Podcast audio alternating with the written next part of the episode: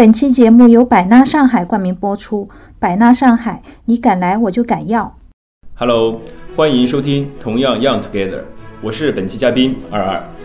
我听说你马上有一部戏已经是男二了，为什么还还把自己标为最底层？不能说的，这个不能说，这个剪掉，这个剪剪掉，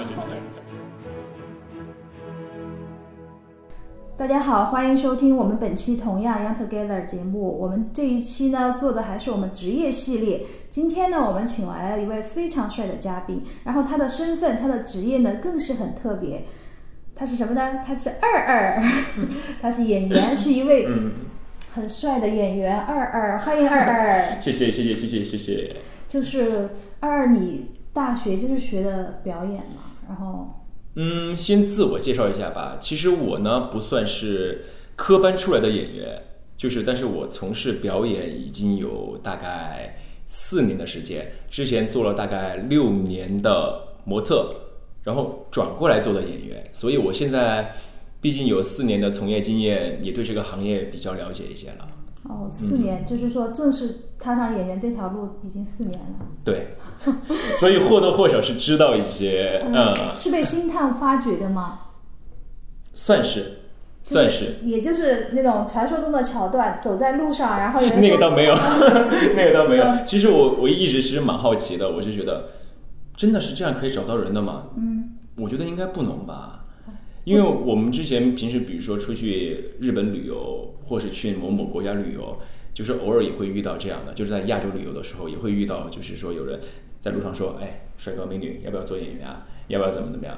但是我觉得这个应该不是特别靠谱吧。你就觉得可能是骗子，你想你想把我带到哪儿去，想让我去干什么？对，我是觉得做演员，如果说想要做演员这个行业的话，一定是要投正规的资料到正规的经纪公司或者广告公司，然后或者是一些就是已经是做经纪人，经纪人来发掘你。我觉得路上发传单那种应该多半不靠谱吧？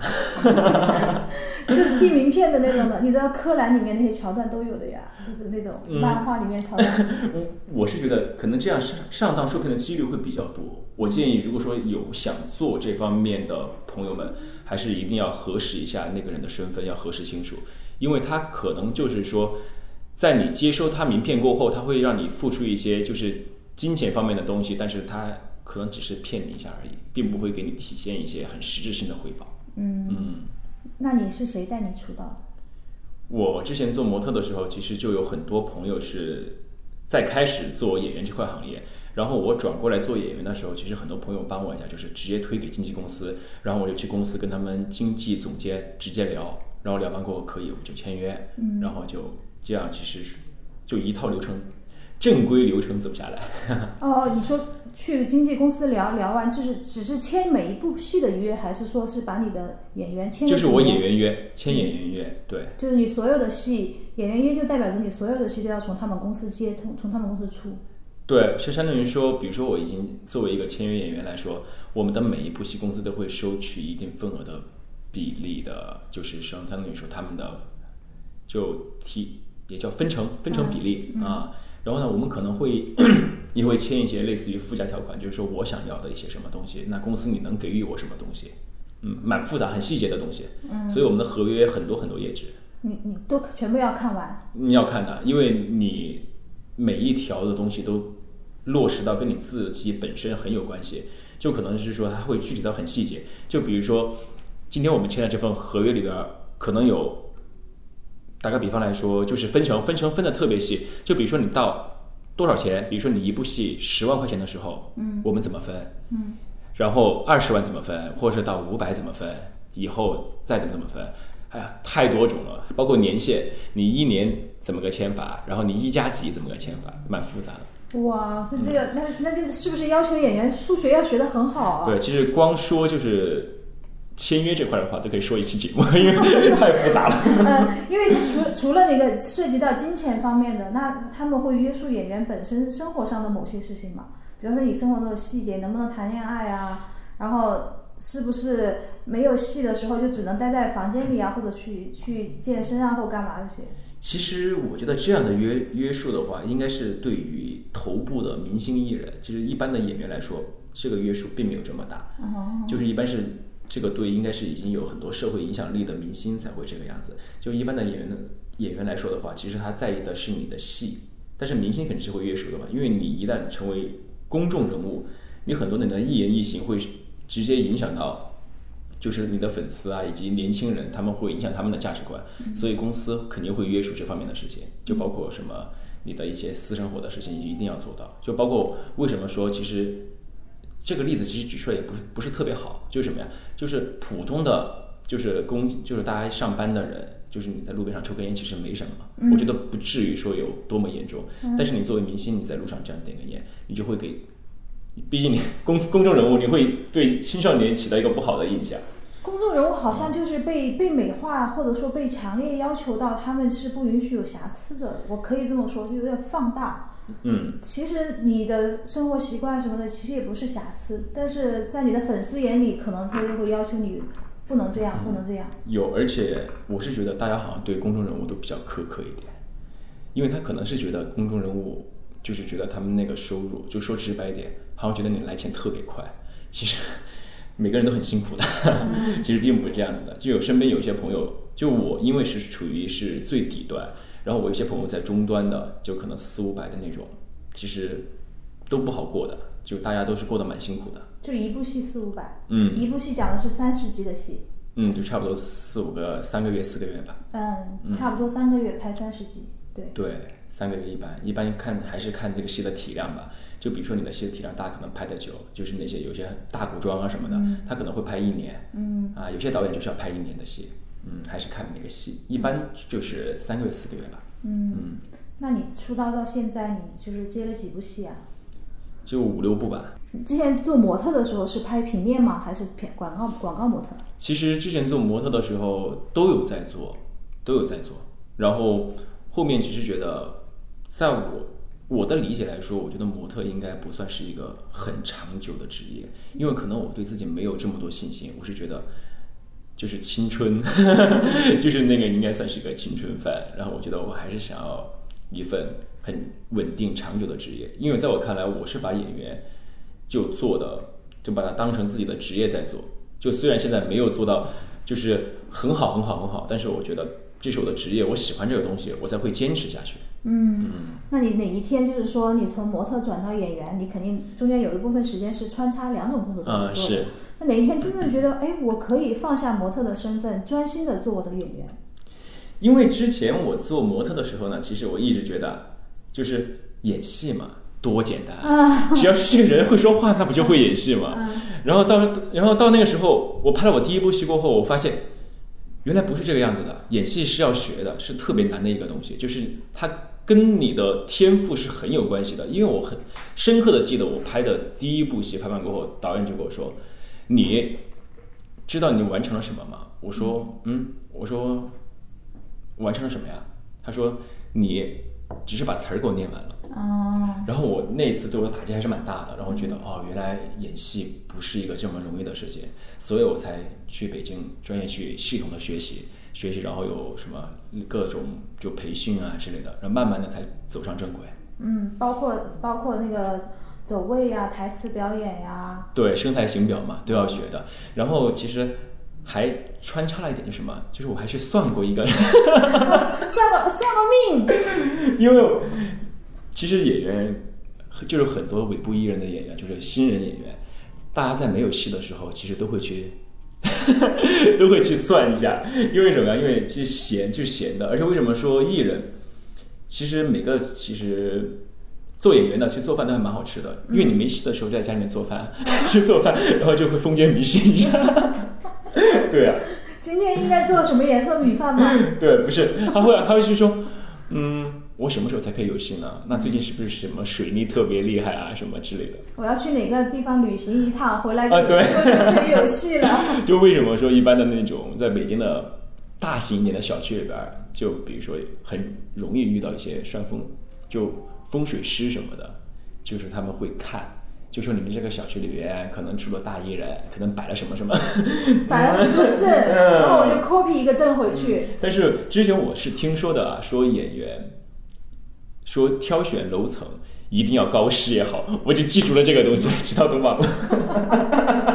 其实我觉得得，嗯，虽然我们节目不崇拜风尚那个封建迷信，但是我觉得偶尔信信风水也蛮好的。其实什么，就是说不能鼓动，就是说信封建迷信，但这个呢，其实属于属于是就闲，你闲下来过后，你就会胡思乱想，这也只是一个心灵的寄托吧。嗯还是看每个人怎么想。嗯，你在北京去学了多久的表演？学了一年半到两两年，觉得自己进步很大吗？当时学完过后，我感觉自己没啥进步。为什么？就是你学完过后，那看自己，就是因为他系统性的学，学完过后，你对表演是有一定认识。在我看来哈，因为我之前没有就是就是正规的从一年学三年本科四年那种学出来，在我看来，表演是一本书，就是你什么都没学过，你只知道表演是两个字，嗯，然后呢，你系统性的学了过后，你大概知道翻开书过后，你知道那个书的目录是什么，嗯，虽然内容你不是特别清楚，但是你知道那个书的目录，然后填充你那个内容呢，你就去戏里面去学，嗯，慢慢的把自己的那本书稍微丰厚一点，嗯，对自己未来的演戏之路有信心吗？觉得自己是个有天赋的人吗？还是有，有，有我觉得做演员一定要对对自己有信心。嗯。嗯，因为虽然现在大环境不好啊，现在大环境确实是真的不好，然后我是觉得还是有信心吧。你没有信心的话，很多人都做不下去的，包括历届的应届生毕业的，能继续留在做演员的其实不多。一个班就是因为我身边很多朋友都是什么就就正规学院出来的，嗯，然后他们一个班毕业几年以后能继续留在这个行业的，其实不到十个人吧。嗯，竞争特别惨烈。你们讲的大环境不好，是指整个社会的经济环境不好，影视行业寒冬期现在为什么哪些方面表明是影视行业？就没戏啊。之前同一时段的戏是特别特别多的。打个比方来说，之前横店可能有四十部戏同时在拍，嗯，然后今年可能就只有十部不到。你想，之前这么多演员，这么多这么多人都有什工作，现在突然一下子闲了很多很多人，都没工作，找不到工作。嗯就是是你不要钱，你别人都不一定要你。但是我们看那种呃手机也好，各视频平台也好，然后电视也好，它戏没有断过呀。那你要知道之前的体量是有多大呢？哦嗯，之前是更多。那真的是演员这个行外人，除了演员的，还有这些呃表演的影视方面的这些人以外，外面的人可能真的不知道，嗯，可能投资人知道吧？对投投资人肯定是知道的。对，所以我很好奇，就是为什么外界会一直觉得演员这个行业特别好做呢？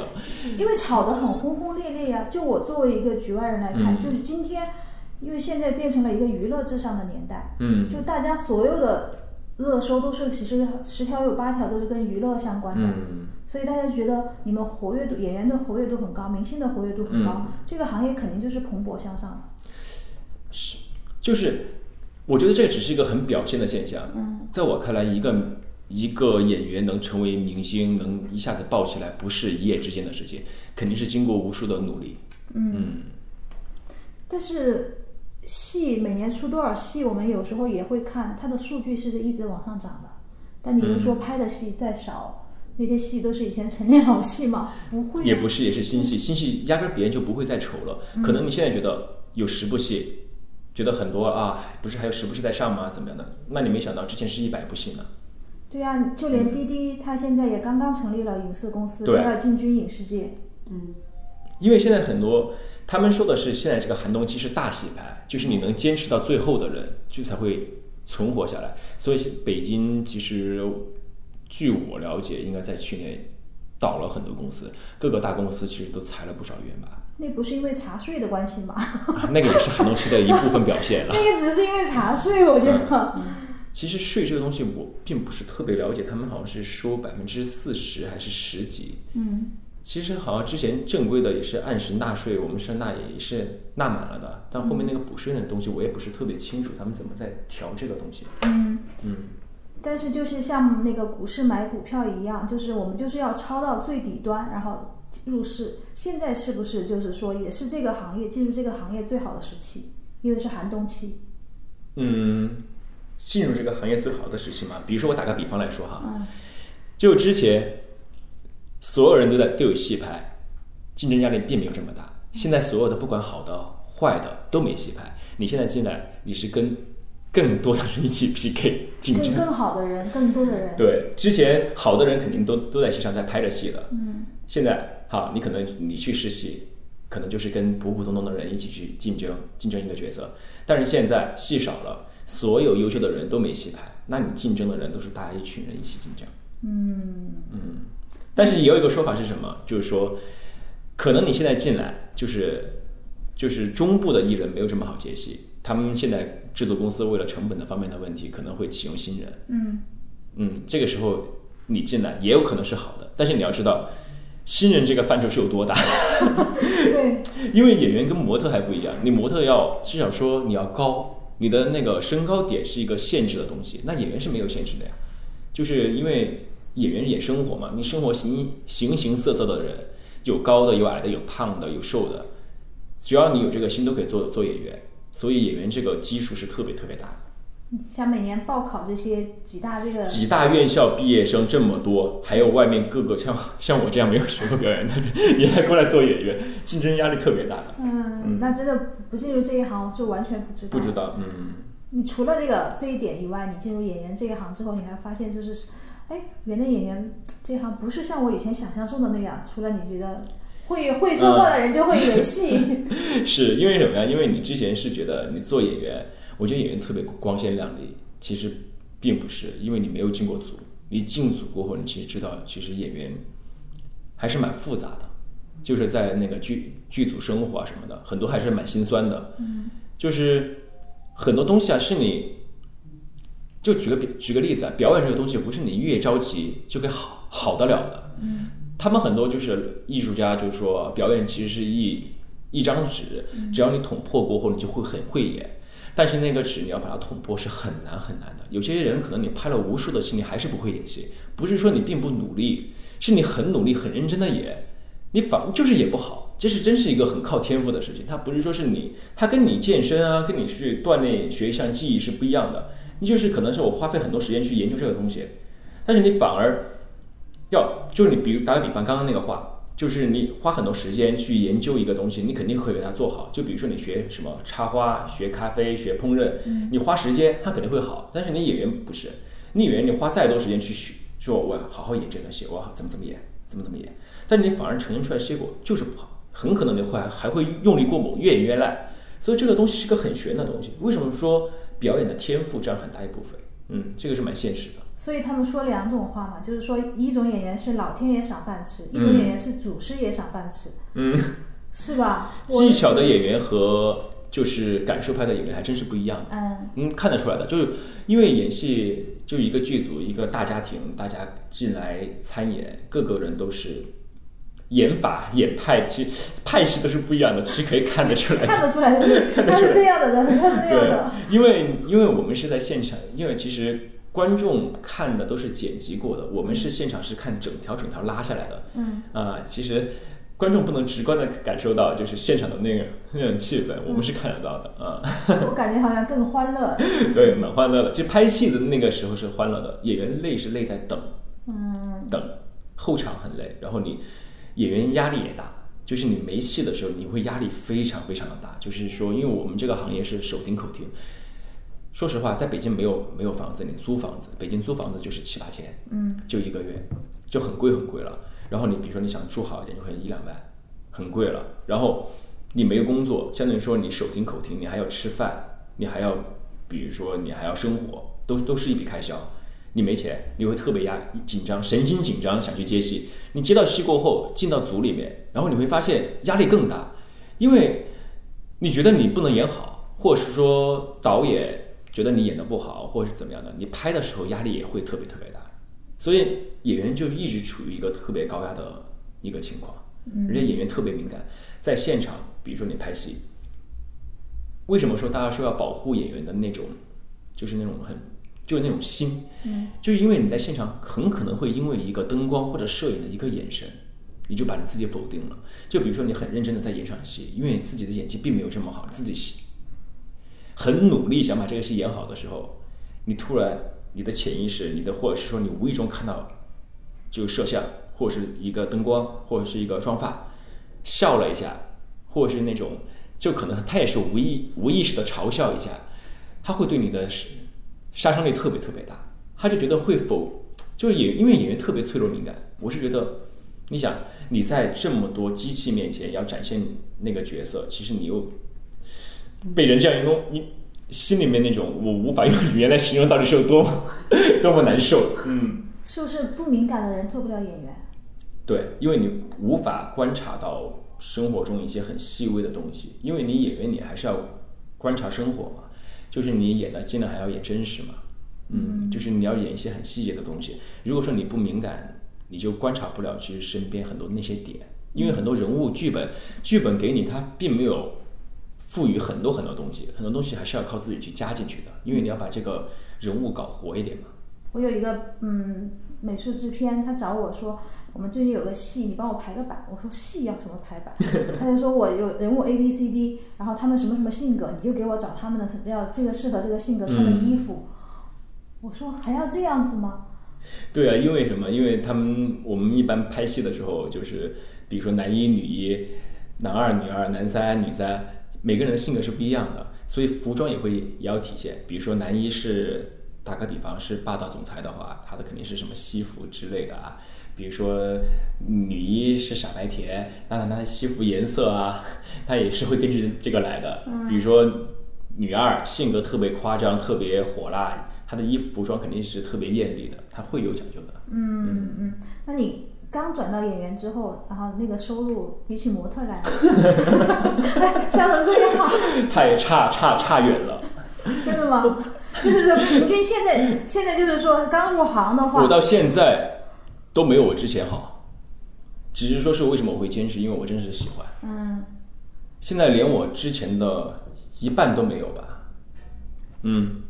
是因为我现在真的是会坚持，就是因为确实喜欢。我觉得演员给我魅力最大的一点是什么？就是让我觉得，你正常人可以只能活一辈子，我演戏可以演无数人的一辈子。嗯，这个是对我来说特别有诱惑的一个点。不煎熬嘛，演无数人的一辈子。但是这句话很打动我。但是我自己作为一个普通人来说，自己的一辈子 都不够活，还要说别人的一辈子。打个比方哈，我这样跟你说，就比如说你演一个特别有钱的人。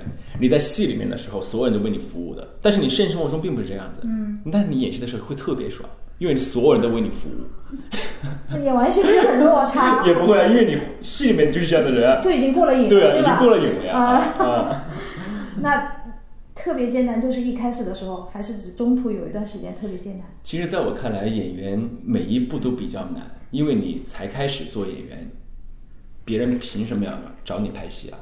我总结的做演员，其实要多问自己几个字，就是凭什么？嗯，就是凭什么别人会把这个机会给你？凭什么你能上这个戏？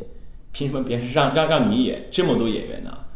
你初期做演员难是难在你压根儿就没有戏拍，嗯，然后你可能稍微中气一点，你可能机缘巧合运气好，你能接到一两个戏过后，然后男的就来了，你要有代表作。好不容易你混到代表作了过后，你又想要上升，再往上走，后面我就不知道了。现在因为后面我现在还没接触到，真的是今天来了也会说 大实话的。你现在主要工作就是做演员了，对，模特也完全不做了。嗯，不做。到底演员有什么？这个演戏有什么魅力让你？就魅力特别大，就是因为可能就是跟每个人。职业相关吧，因为你只要你认真的把演员这个行业当成你的一辈子的事业的话，你会对他特别用心。就包括我之前到前二十年，我都从来没有说过普通话。然后我我愿意为了这东西我改变，就是说我会很用心的每天读报纸，每天练声台形表，一定要练。然后就做这个事业，因为我是觉得喜欢，所以我是觉得不管说以后。就是，就是各位选什么职业，一定要选自己喜欢的，因为这个东西才会长久。他其实并不在乎金钱啊，就是不是在乎，就是说哦，我做演员就是为了我以后要赚钱，并不是，因为到现在为止都没有我之前赚的多。嗯，那我是觉得真的是喜欢，喜欢才可以把这个东西做得长久，因为这这是你的事业。你的偶像是哪个？偶像？你是朝着他那个高度去的？朝那个高度我自己还没这个信心呢，但是我有喜欢的，我特别特别喜欢，我就胡歌啊什么的。嗯胡歌，嗯，嗯，你觉得他是演技派得好，演什么像什么，演得好？他演那个《仙剑三》的时候也演得好吗？那这样很灵啊。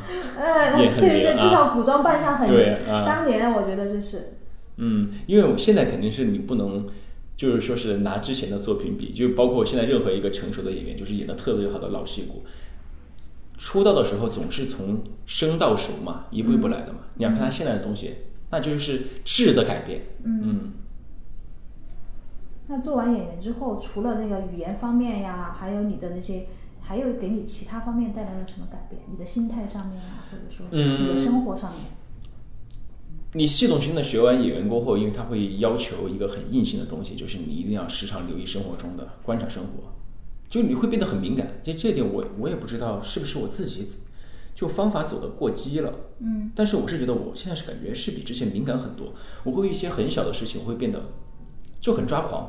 就其实压根儿之前这个事情，在我看来，我就说啊，没没什么呀，我发现不了的一个事情。就可能比如说几个朋友一起吃饭，然后我会看别人的眼神，然后看突然他的眼神不对了，我就会脑补特别多的内容。但我之前是不会的，我觉得可能是也是这个行业给我带来的改变吧。嗯，我会留一些很鸡毛蒜皮的小事情。那怎么来消化这些事情呢？你不能就是一直压在自己心里吧，因为你明明知道它就是一些鸡毛蒜皮的小事情，对吧？嗯，消化这个事情呢，就是每天睡前躺在床上捋一下，就觉得嗯，其实这个事就自我安慰、自我自我催眠，其实这事儿没什么的呀，就是可能是怎么怎么样的。但是为什么说演员压力大呢？就是因为你每天晚上你有很多事情要过脑子，就为什么说很容易失眠？为什么演员容易得抑郁症啊什么的？那确实是很现实的呀。这个是职业，就是赋予这这类人赋赋予演员的这些。嗯，算是吧。我发嗯听你这么讲，我觉得就是做演员会把一个人个性也会改变，他会更在意细节呀，更敏感。嗯，我是觉得会的，而且他，你现在还好，现在没有人认识你的时候，你还可以做自己。但是你一旦稍微曝光度很高过后，很多时候你做你对外的样子都不是真实的，你特别特别累。你去哪儿都有人偷看你、拍你，你会很小心。嗯，就特特别特别累。但是但是你已经准备好了不做自己了吗？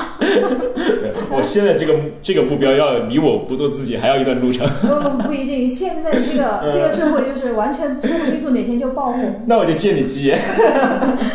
然后那个时候我就发现哦，不是二二，他在他的脸，对不对？是，嗯就是你你目前还是就是说会呃会把演员当做终身职业一直做嗯下，去，肯定是肯定是会的。就是往目前定的目标是往胡歌那个方向走。就是尽量往上走吧，就是希望一年比一年好吧。就在我看来，这是最现实一点的，就是你片酬一步比一步高。哦，对，片酬是作为审视你有没有在这个职业越做越好的一个标准。虽然很残忍，但是是的。嗯，但你自己会会想说，哎，我今年接这样的戏，我明年要接那样的戏，就尝试不同的戏，现在还轮不到我们来选吧，应该是别人来选我们。还是被公司安排，公司给你推荐。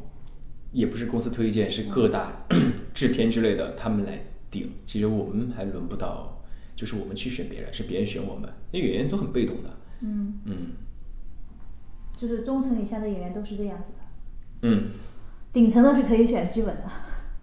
顶层也要也要分，嗯，也不一定是所有的顶层都是自己选剧本，也有是几个顶层。因为说实话，比如说顶级流流量小花，那肯定是也就只有这么几个，那戏一个，那怎么选还是嗯不一定的很多东西。嗯，那在什么情况下，你设想一下，你会觉得你可以放弃这个演员这个职业？为了什么事情？今天突然出现了一件什么事情？那除非是自己真是什么腿断了，是吧？拍不了戏了，那肯定是只有放弃了呀。啊，就是不可这种这种不可。抗的啊，对啊，不可抗的因素才会放弃，要不然我是不会放弃的。因为我做这一行过后，我身边无数人叫我放弃，因为他们都说做了一两年过后，你看，就是我们之前同期做模特的那些，已经别人混得特别特别好了。他说：“你看，让你回来跟我们一起做，你不做，现在你非要去做这个行业，那现在也没做出什么样子吧？”他说：“你还不如现在回来跟我们一起做。”所以身边人都这么说的时候，我就一定要做出一点东西来让他们看看。就是要咬牙，对，咬牙牙切齿也要做好。对，然后就是为了有一天报纸啊或者是头条甩到你们脸上。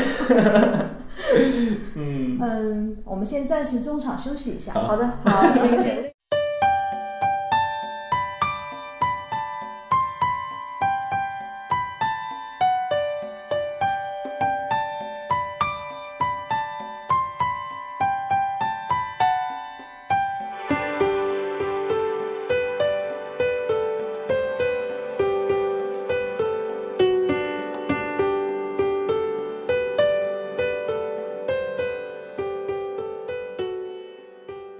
欢迎大家回来！我们刚才跟中场休息了一下，我们下面期的嘉宾还是二二，再次欢迎二二。谢谢谢谢谢谢谢谢。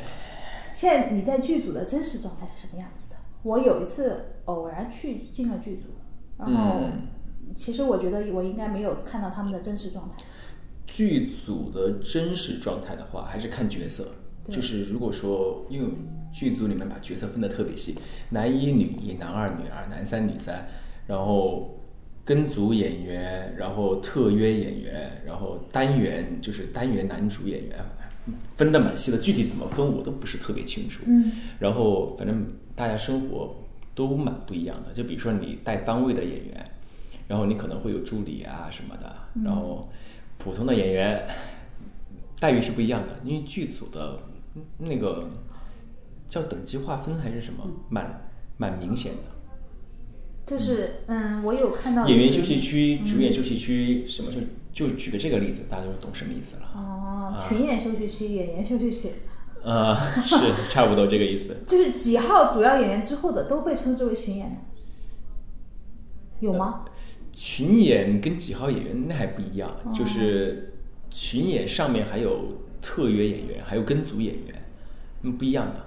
嗯，跟组演员是什么？就是跟组演员就是类似于，就比如说一部戏里面，就是一个公主旁边有两个固定的小丫鬟，走到哪儿就跟到哪儿的那种，但是他们没有什么台词，就可能是，或者是到了下一个场景，就可能某个角落里面出现了个女刺客，可能也没什么台词，就是组里面的跟组演员。哦。啊我我以为组里呃跟组演员就是说，他只要待在这个剧组里，剧组里所有的某些这些配角的角色都是他们去演。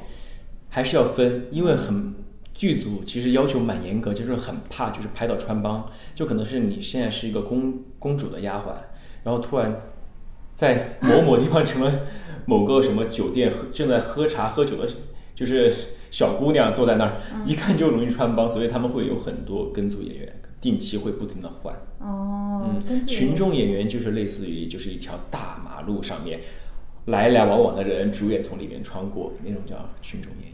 哦，就是有可能连一个镜头都没有晃过去嗯，有可能。二十四帧，它里面只占一帧。群众演员，嗯，蛮蛮蛮辛苦的，嗯，因为之前有一次，就是在拍戏的时候，就听到两个群众演员在背后说，他说我们一定要站得直一点，因为我们那天大家都站得特别辛苦，我们都差不多站了有一个多小时吧，就是一直在太阳底下站着，因为拍戏机位各种切，就拍前面主演的时候，你要在后面一直站着，你要你带你的肩，或者是你在你在画面里边的时候，群众演员是压根是没有什么画面的，然后他们在后面就是说的时候，就说，哎呀，我们一定要站直一点，指不定下次我们就可以说一句话了。听到这个话还是蛮心酸的。当时站着的时候，我就跟我旁边的演员们对视了一眼，心里面就想说，他说，你看你还是个角色，他说你都不好好演，嗯，那你想别人群众演员别人都这么拼，嗯，有些时候戏里面剧组里面这样的小事儿还是蛮感人的，嗯所以啊，生活都不容易，剧组里面盒饭好吃吗？好吃。你吃的是几荤几素的？我们那个也也有分得很细了，有演员餐和那个就是就广义上的盒饭吧。嗯，就演员餐的话，就一般就是它是分开的嘛，就几菜几汤，你还可以申请，就比如说你最近组里面的人觉得你胖，然后可能让你吃一些减肥餐然后之类的。然后盒饭的话，就是可能就是跟工作人员一起吃的，就是大锅里面是盛饭、打饭，然后打菜。嗯嗯，一般都是三个菜一个汤吧。嗯，一个伙食都差不多，差不多，嗯，但是剧组的伙食是干净卫生的，这个是肯定，只是不好吃而已。我吃过，真的不好吃。不好吃，真不好吃。一般我们演员就爱点点外卖，嗯我还是爱点外卖。可以允许你们这自己买单。嗯，还是报账？点外卖是报账还是自己买单？肯定是我们自己买单，剧组只提供你的住和就是盒饭。嗯，嗯那那你们等戏的时候怎么消遣呢？哦，那消遣的都多了，嗯演员们之间唠唠嗑儿，然后听听歌，玩玩手机。嗯但是我们现场演员基本上不玩游戏，不会玩游戏。比如说，特别是在大一点的组，因为大家都蛮紧张的，因为你想每一场戏都蛮重要的。如果导演还是比较厉害的导演的话，你就很怕出错，你会不停的蕊你自己的台词，蕊脚本。一般大家都不是不是那种就大导演的那种戏，就坐在那儿背词儿、默词儿，现场不怎么说话的，然后可能戴耳机听歌。然后稍微普通一点的戏的话，就大家嘻嘻哈哈的，就是关系还蛮融洽的。就是你今天你现在哈现场我点一个什么饮料，我们大家一起喝哈，你又点一个什么吃的，我们大家一起吃，那个氛围还蛮好的。嗯，都这样吗？八卦呢？八卦嘛，八卦不就是从那个 八卦我们一般不会在现场讲，因为我们主要是我们演员收听到八卦，主要是在妆化妆的时候，嗯化妆间就是化妆间，其实就是梳妆老师们他们会，特别爱讲话？嗯会会，因为我们很多八卦就是我们听到的那个梳妆老师。梳妆老师也不会刻意跟我们演员说，嗯他会几个梳妆老师一起相说，哎，我跟你说啊，你们知道上次我跟某某某啊怎么怎么样哦，真的啊啊 然后你自己也会哦，真的。我又听到了什么不得了的事情？对，然后舒荣老师每次说完的话，最后会补一句：“哎，你们听到的不要给别人说啊。但是这些都流出去了”呀。对，然后下次发现他会给别人这样说的时候，也会说这样一句话：“你不要和别人说。嗯哎，家里没钱，可以进演艺圈吗？”哇，这个好现实的问题啊！对，首先来说，如果说家里面没钱的话，你做表演，那你怎么做啊？就比如说你去北北京，你要去建组，因为建组主要是他的戏的那些组训，建组选演员都是在北京，那你房租就是一个最基本的问题，然后衣食住行吃饭，那我觉得赌注还蛮大的耶。就除非是说你一定是有公司已经相中你了，或者是我是觉得有一点苗头，你觉得你自己身边的朋友都对你有肯定了过后，我个人觉得啊，我觉得你可以去试一下。如果说你纯粹觉得演员好做的话，那我觉得你再想清楚一点，演员并不是说你想的这么好做的。嗯，讲的不好做的地方，是不是就包括某些不想去的饭局？饭局这个东西，其实我觉得演员应该没有潜规则这个东西。我是觉得，在我看来，潜规则是也不叫潜规则，在我看来，这样的东西属于是个价值的天平了，就是说是你愿意付出一些东西来换取一些东西，就是这个是个价值的天平。如果说你愿意去做，那就就去做；如果说你不愿意去做，那就不去做。相应的，你会损失这些东西。嗯其实我觉得这也不叫潜规则吧，就是看你自己想不想，就是说用一些东西去换取一些东西啦。嗯，就是说自己做的选择，就是为什么现在就其实演员自己做的选择会被大众拿拿到那种道德的标准去评判他们？其实这个东西也是说什么，就是说饭局也并没有说想了就这么，就是大家可能一想到说是去饭局就觉得哇，就是那种不好的那负面的东西，其实并不是。很多时候饭局演员演员去饭局，因为行业确实太难做了，演员基数太大了。如果说你不去让别人知道你认识你的话，别人压根儿就不会想到有你这个人，你压根儿就没有任何一个机会。演员你可能去饭局，你可能去一百次饭局，你都拿不到一个戏，很正常。你比如说你去建组试戏，你试一百个戏都中不了一个戏。嗯，因为举个例子来说，戏的竞争压力有多大？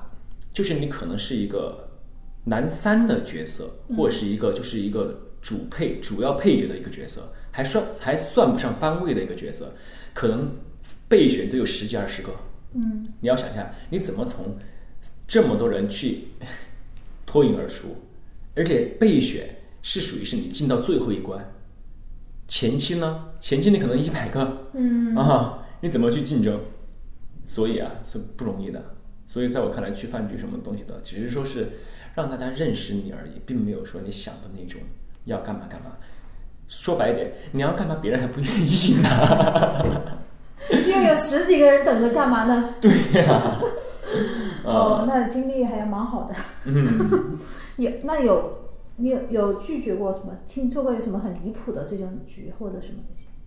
嗯，还是有，就是有那种就是很故意要你干嘛一些的那种，就是他他会给你伸出一些橄榄枝，就是说，那我愿意给你提供一些东西，那你愿不愿意配合我？嗯，那你看你自己怎么选择了。我是觉得没有这个必要，因为我觉得我从来不会期待，我也不相信我自己有这么好的运气，我可以一来就登，就是可能就是我付出什么东西，我就可以得到什么回报。我相信的一点是什么？就是你要把你自己先准备好，你才能接到那个东西。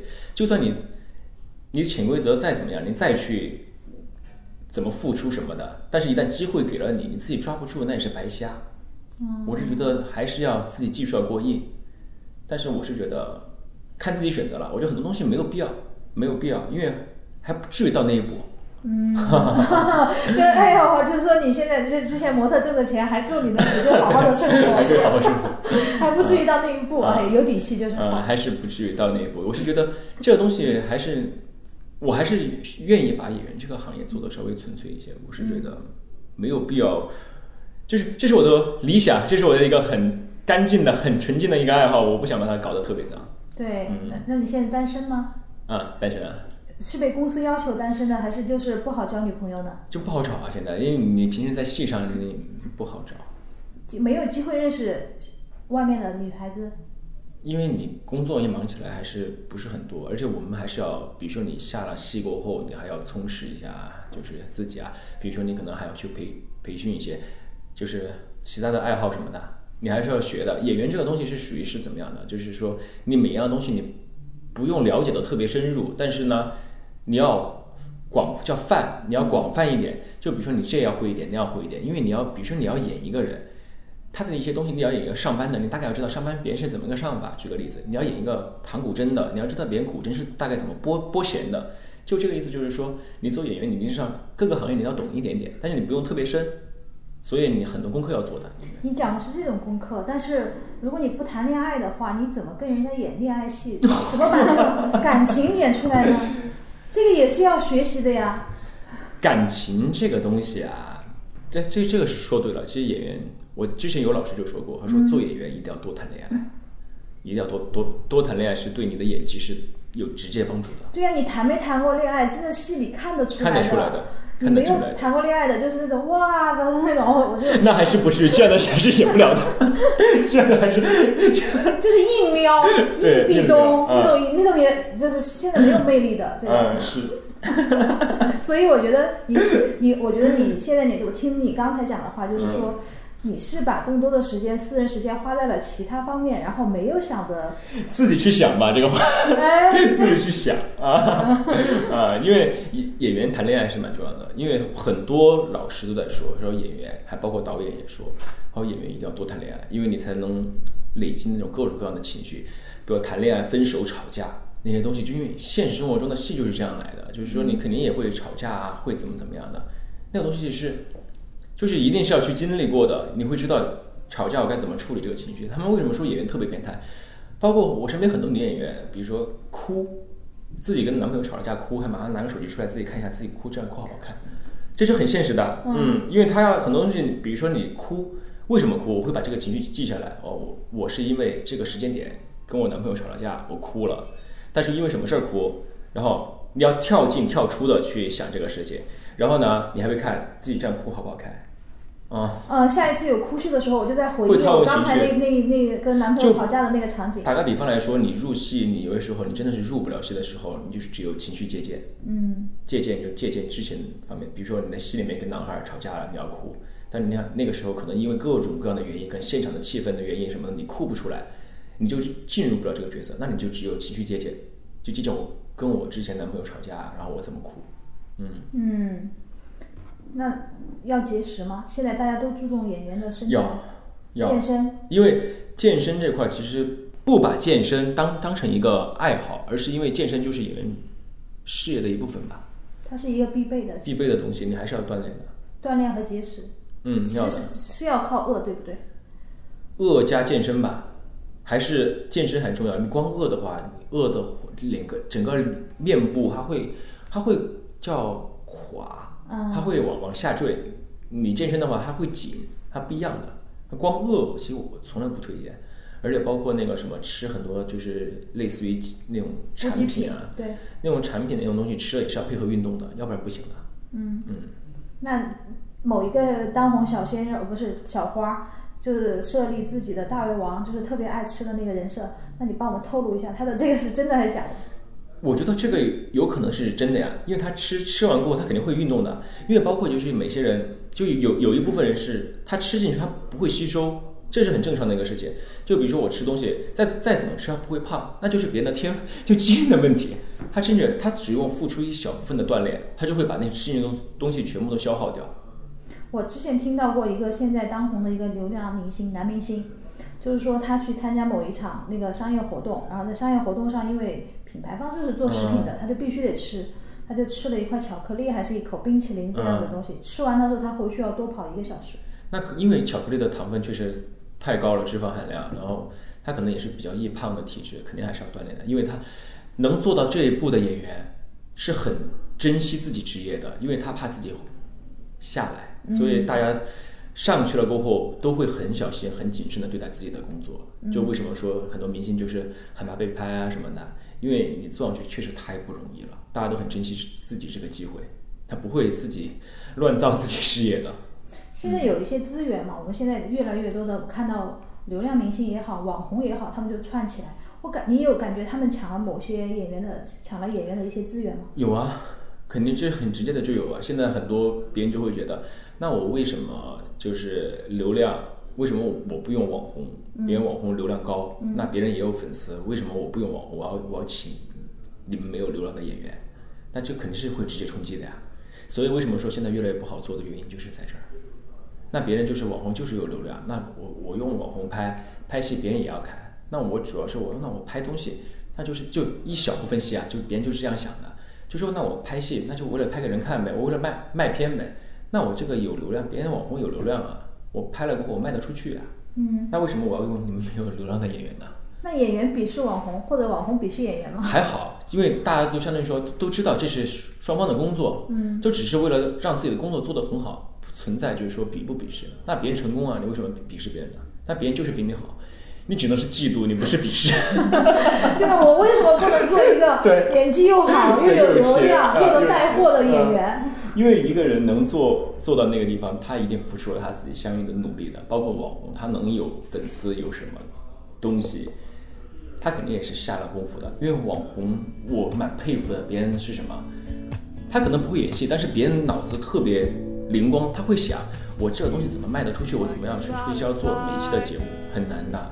每个东西都没有看的这么简单。就如果说他觉得网红简单。做演员简单，让自己试一试，你就知道简不简单，是不是这么一回事？我不是试过了吗？试过了也像没试过一样。对，是。祝祝愿你，反正就是在演员的路上越走越好。谢谢。然后下次你你再来有时间，我们再聊一点有趣的事情。行行 行。谢谢，谢谢谢谢谢谢谢谢谢谢谢谢。感谢今天来的嘉宾二二。以上是我们对本期话题“我做演员那些事儿”的相关讨论。各位听众朋友们，想要一起参与此话题讨论的话，可以来我们官方微信公众号“同样 YT” 留言。